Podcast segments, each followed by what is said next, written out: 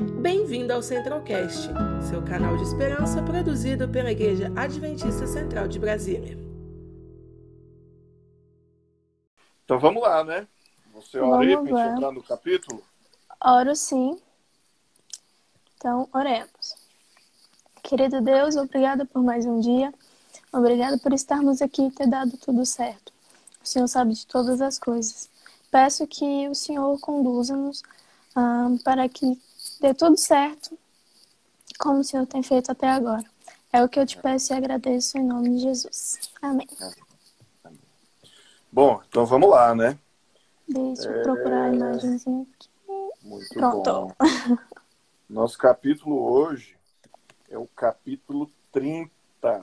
Capítulo 30, a habitação de Deus em Israel. E esse capítulo hoje é um capítulo chave, chave, chave, chave, especialmente para nós que somos adventistas, Sim. né? A gente tem o santuário como um, uma base da, da, da, da doutrina adventista e muito importante que todos nós conheçamos bastante a respeito disso, né? É, a gente tem teólogos que fizeram teses de doutorado, livros é, grandiosos a respeito desse tema, porque é um assunto, sei lá, infinito, né? Muita Sim. coisa, muita parte da nossa teologia está aqui dentro. E o santuário é realmente algo importantíssimo. A gente precisa conhecer muito sobre isso, né? Demais, Sabe, falando que me ama, também te amo, amor. Também te amo, Noeli. A live hoje tá a live apaixonada. Tá cheia de coraçõezinhos aqui. É, pois é, o cachorrinho tá apaixonado aqui também. Tá apaixonado. Olha aí, Alcione também. Oh, quanto amor. É, o coração para aquecer, né? Tá vendo a frente fria aí, vamos esquentando. É, esse trecho aqui, ele tá baseado em Êxodo 25 a 40, ou seja, é o restante do, do livro do Êxodo todinho, ele vai abordando agora o santuário, pega um pedacinho de Levítico também. E o trecho base aqui, ó, Êxodo 25, verso 8. E farão um santuário para mim, e eu habitarei no meio deles. Olha só. Povo tinha saído do Egito, a promessa de Deus tinha se cumprido. Só que agora eles estavam no meio do caminho para a Terra Prometida, né, voltando para Canaã, e aí surge todas essas orientações de Deus para fazer um santuário, e ali Deus estabelece tudo. E a Bíblia a gente vai encontrar tanto aqui no Êxodo quanto em Hebreus todas essas relações ao santuário celestial. Ou seja, Deus coloca aqui as orientações para que o povo prepare um santuário, que é o que a gente chama do tipo, né? É a Uhum. figura do tipo e o antítipo, ou seja, esse santuário aqui, ele é uma ilustração do santuário celestial. E aí Deus traz todas as orientações dos detalhes de serem colocados. E todos esses detalhes, eles remetem a aspectos do santuário celestial, a aspectos do plano de salvação, a detalhes sobre a forma que deveria ser colocado para a maneira de ser feito esse santuário aqui na terra, que o povo de Israel deveria colocar, e ali ele deveria ter todo um formato, toda uma métrica, e a gente vai vendo assim, o valor que Deus coloca para isso, para cada detalhe, para cada coisinha ser colocada ali, a gente vê, como é que eu vou dizer assim, o capricho, né? um, um perfeccionismo de Deus para que tudo seja muito bem organizado. E o povo de Israel então coloca todos os detalhes naquilo ali, é, todo o empenho, né?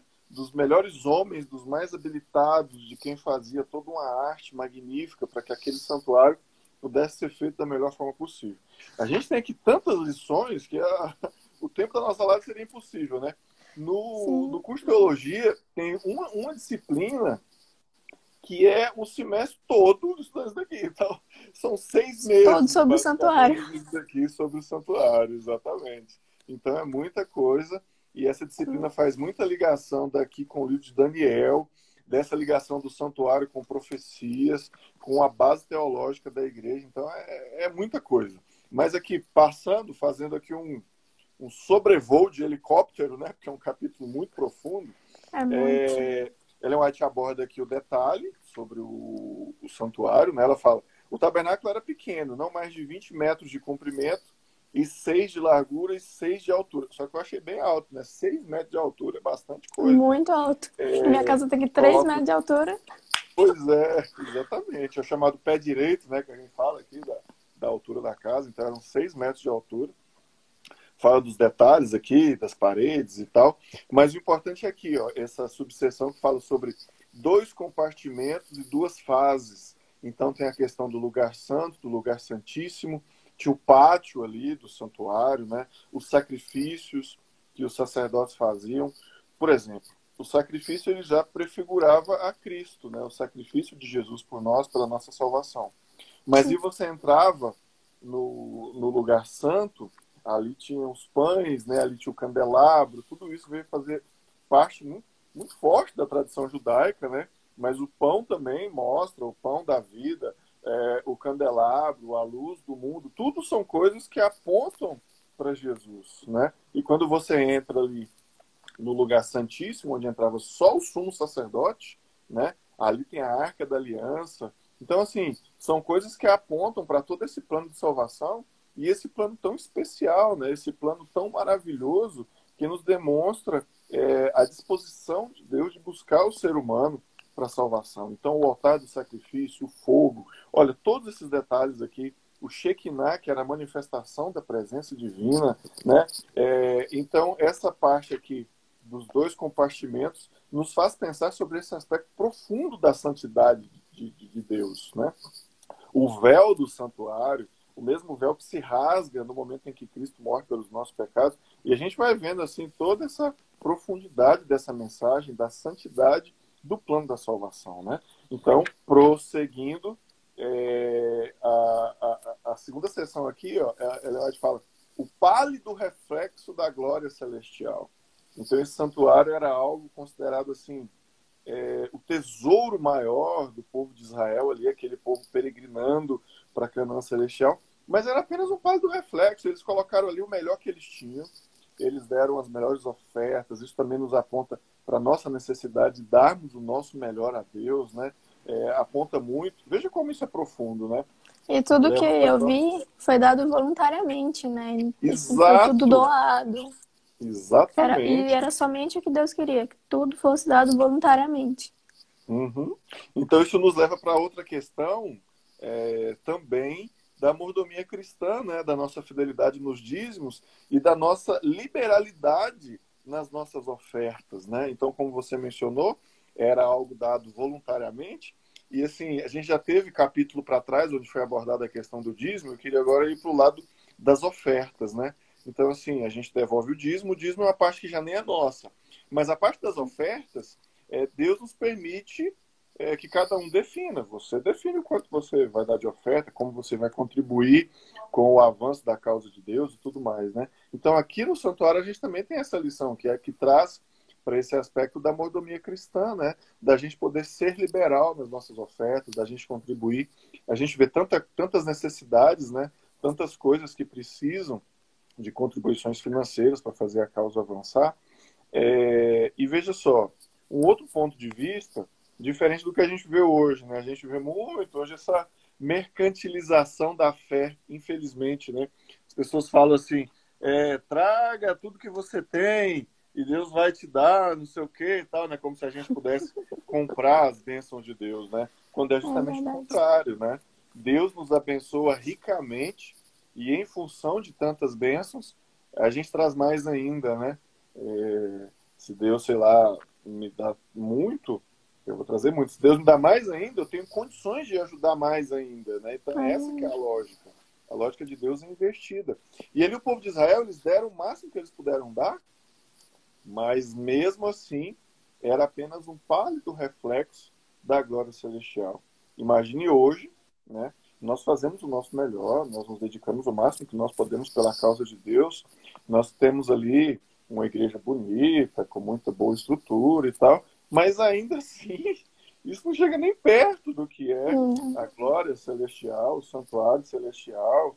Quem sabe, eu já vi pessoas entrando lá na nossa igreja e pensam, nossa, que igreja bonita, ah, eu nunca tinha entrado aqui, ah, que templo maravilhoso, ah, e tal. Tá bom, beleza, uma igreja bonita, tal, ótimo.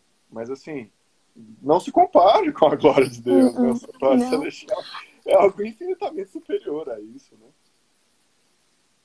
É, olha, a Lisa falando. caso de pessoas pagarem para receber oração, infelizmente esse tipo de coisa acontece mesmo. Acontece. A gente precisa entender que não é essa a vontade de Deus, né? É, e o santuário terrestre também, a, a ideia era que ele se parecesse com o celestial, né? Mas eu acho que hoje não. Ele deve ser maravilhoso mais ainda do que, do que já era antes, né? Pois é. então, é. É bem, é bem interessante esse capítulo. Ele, ele detalha tudinho que tinha dentro do santuário, como foi feito, até ele foi demorou meio ano para ser construído, né? E assim que terminou, Moisés foi lá, conferiu, e aí sim Deus deu a, a glória para todos de Israel, e ali ele iria morar, né? Foi uhum. o que todos entenderam. Sim, a ideia era ter um lugar que fosse assim glorioso, grandioso, que passasse essa ideia de que assim a gente é, deveria ter essa visão de que o santuário celestial era algo muito superior, que aquele ali, por mais lindo que fosse, nem se apegava. Isso faz a gente pensar também no cuidado que a gente precisa ter com a casa de Deus, né? É, a, a, gente precisa ter o nosso melhor. Eu já fui em igrejas muito humildes, muito simples, mas que eram assim cuidadas com um zelo extremo pelas pessoas, para que dentro da limitação que elas, que elas tinham, a igreja fosse o melhor lugar possível, né? Por outro lado, eu também já vi lugares em que a igreja era assim meio desmanzelada e assim a gente tem que tomar cuidado com isso, né? Não é uma Sim. questão de riqueza ou de pobreza, é uma questão de cuidado com a casa de Deus para que ela seja realmente uma expressão do santuário de Deus, né? É, aqui na Terra. Então a gente Sim. precisa ter essa concepção de cuidarmos da melhor forma possível da nossa igreja. Não importa se ela seja uma igreja pessoas ricas ou pobres, o nosso cuidado com a casa de Deus é muito importante, né? A próxima sessão refletir. fala assim, vai refletir o cuidado que a gente tem também com a nossa própria casa mesmo, né? Então é importante a gente cuidar disso. E esse aspecto aqui que ela fala, prefiguração das coisas celestiais, é justamente para a gente poder ter essa visão de que por mais que a nossa igreja aqui seja linda, seja cuidada, o céu será algo muito superior. Então a gente precisa sempre ter essa visão de que não é só isso daqui, né? Deus está preparando algo muito superior, muito maior para nós, e a gente não pode perder isso de vista, né? Por outro lado, isso é importante também. A gente não pode imaginar que é, a gente não deve se satisfazer com o que a gente tem aqui, né? Por mais que a gente tenha é, algo bonito, algo especial, por mais que o santuário fosse algo lindo, brilhoso, maravilhoso e tal, né? Era apenas algo que apontava para o que é realmente o nosso objetivo, o nosso lugar. Assim como o povo estava peregrinando, e a gente vai vendo tantas lições, né? O povo de Israel ali estava literalmente peregrinando num deserto rumo à terra prometida. E a gente hoje também está do mesmo jeito, né? A gente é um povo peregrino. A tentativa é a mesma. É a mesma, exatamente. A gente não deve imaginar que aqui é o nosso lugar, mas a gente entender que a gente está indo rumo à terra prometida e que Deus tem um lugar preparado para nós. É, indo aqui para a parte final, é, Ellen fala sobre o ministério diário, ou seja, todos os dias tinha uma atividade no santuário. Todos os dias eles realizavam um ritual. É, ela fala aqui, ó, toda manhã e toda tarde um cordeiro de um ano era queimado sobre o altar. Você imagina como era isso, né? Era o, o santuário ali o tempo todo, aquela fumacinha, aquele negócio ali acontecendo, né? É, então é, era, não era com o objetivo é, específico de, de, de, comer, mas era tipo um churrasco, né? Todos os dias era. tinha um cordeirinho ali queimando ali naquele lugar. Todo dia de manhã e de, e de tarde. E de tarde. Tinha um sacrifício acontecendo. E aí a gente trazendo isso para nós, é importante a gente ter a nossa devoção diária, né? A gente separar tempo para poder estar na presença de Deus.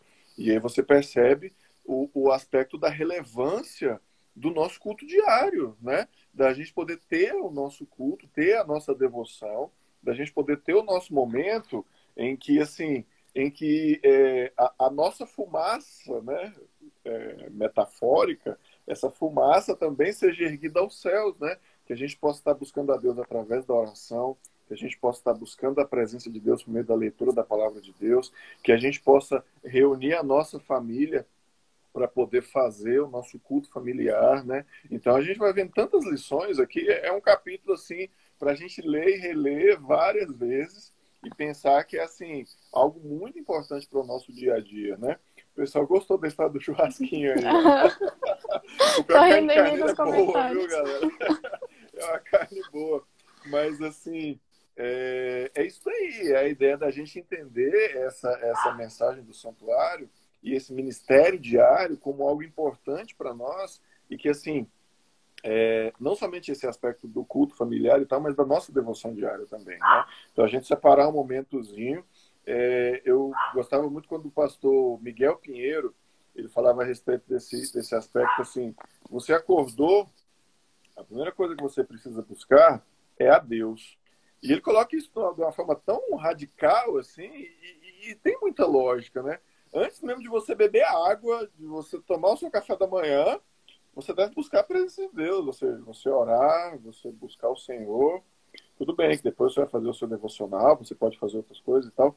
Mas se você não tem essa prioridade, olha, o seguinte também quer fazer o culto.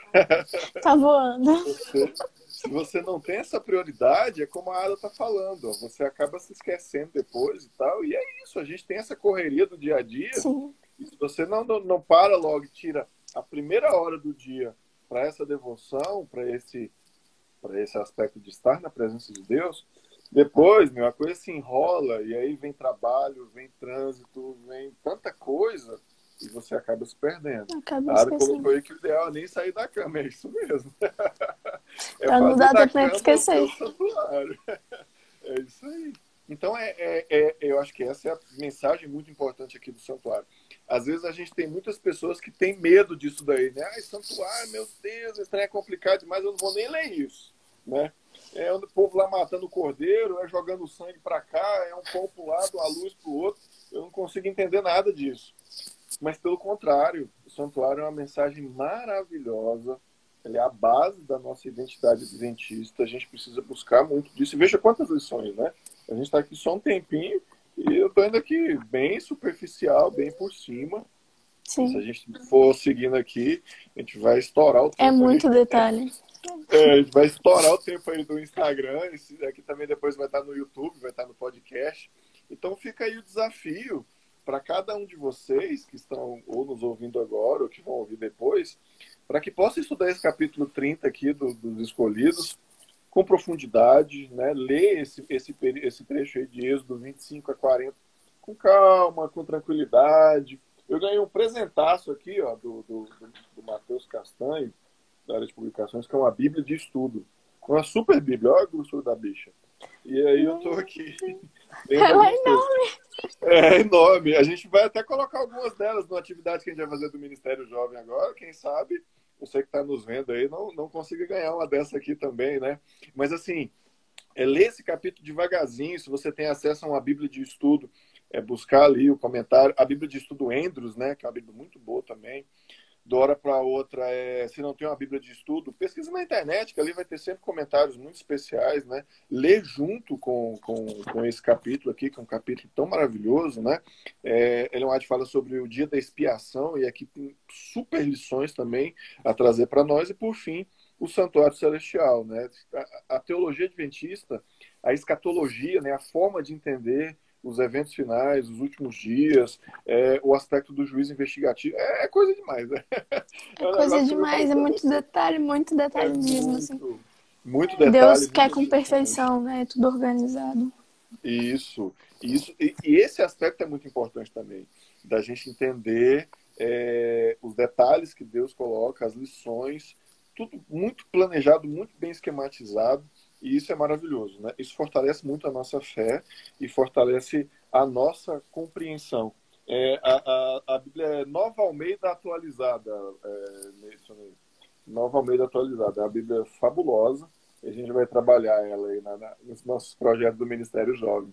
É, Nova Almeida atualizada. Pessoal, isso. É, eu queria fechar com esse aspecto da, da, da, da doutrina do santuário como algo importante para a nossa identidade, né? para a nossa identidade como adventistas, para a nossa identidade como cristãos. Então, assim, esse capítulo é um capítulo maravilhoso, que vale a pena a gente gastar tempo nele, né? e a gente assim se fortalecer. Né? O santuário ele é importantíssimo, assim como o Apocalipse, que às vezes as pessoas têm medo também e tal, né? não é nada para a gente poder ter medo, para a gente achar extremamente complexo, mas pelo contrário, é algo para a gente fortalecer a nossa esperança, fortalecer a nossa identidade e para a gente se aproximar mais e estudar mais e aprender mais, porque a gente vai encontrar aqui detalhes maravilhosos e coisas impressionantes, importantes e vão fortalecer a nossa fé a cada dia, né? É, reforçando que esse momento que a gente tem também todos os dias às sete da manhã pode ser um momento também para impulsionar esse aspecto da vida devocional, né? Se você tem alguma dificuldade, tal, bota ali o despertador 10 para 7, acorda ali, faça a sua oração, joga uma água na cara e vem aqui para a live, que a gente vai estar aqui sempre trazendo muitas bênçãos especiais para nós, né? Cada é dia isso, uma diferente. O que mais que a gente pode acrescentar aí? Bom, tem muita coisa sobre o santuário, assim, são detalhes mínimos que às vezes a gente passa sem nem perceber.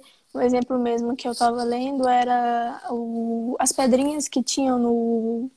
Urim e Tumim. Isso, elas, dependendo da aprovação de Deus, elas brilhavam. Se negasse, Isso. uma brilhava, a outra, a outra brilhava de outra cor. É, é muito interessante, assim, é um capítulo maravilhoso. Tem, tem coisas Imagina assim que a gente nem imaginava. Hoje, né? Nossa, seria ótimo, mas ó, então, aquele negócio lá, é sim ou não? É. Aí briga direita, vira esquerda. É, é. A gente não tem isso Seria maravilhoso. Mas a gente ainda tem acesso a Deus, claro, podemos orar e Ele pode nos dar respostas, né? Então, isso daí, olha, são lições que a gente vai tirando, né? O tempo, Sim. infelizmente, acaba sendo pouco, mas fica aqui o gancho para que a gente possa estudar mais e aprender mais, né? Vamos orar então? Vamos. Uh, vamos lá.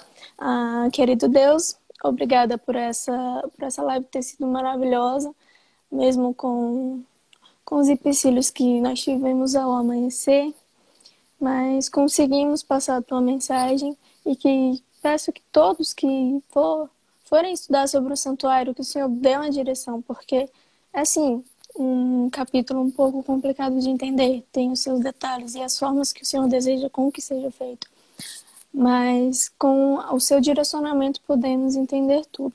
Pai, peço que abençoe o dia de todos aqui, que tenhamos um ótimo dia na sua presença e abençoe também aqueles que irão assistir após. É, o que eu te peço e agradeço em nome de Jesus. Amém.